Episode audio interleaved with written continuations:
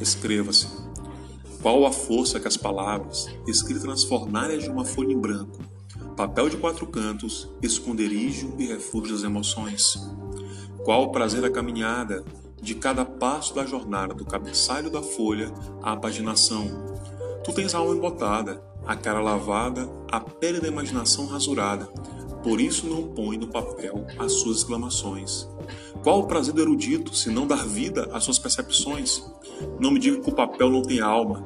Não me diga nem ouse me dizer que não vale a pena essa jornada, pois ou és louco ou perdestes com arte a noção. Vida não seja maldita, vida não seja maldita. Deus me deu o dom de colocar os corretos tons nesse papel. Cada cor uma tinta, cada palavra uma pincelada, e de cor em cor a pintura, a pintura se forma. Bem sei que certos textos beiram abstracionismo, mas os melhores textos vêm das abstrações. Me dê Deus o dom de escrever suave como fizeste o mundo. Em tudo a beleza e esse coração vagabundo já cansou de amar suas poesias e canções. Quem dera tocar as almas, as folhas que bailam na vitania, cruzar os mares de hipocrisias e encher o papel de cor seria tão grande quanto a minha imaginação.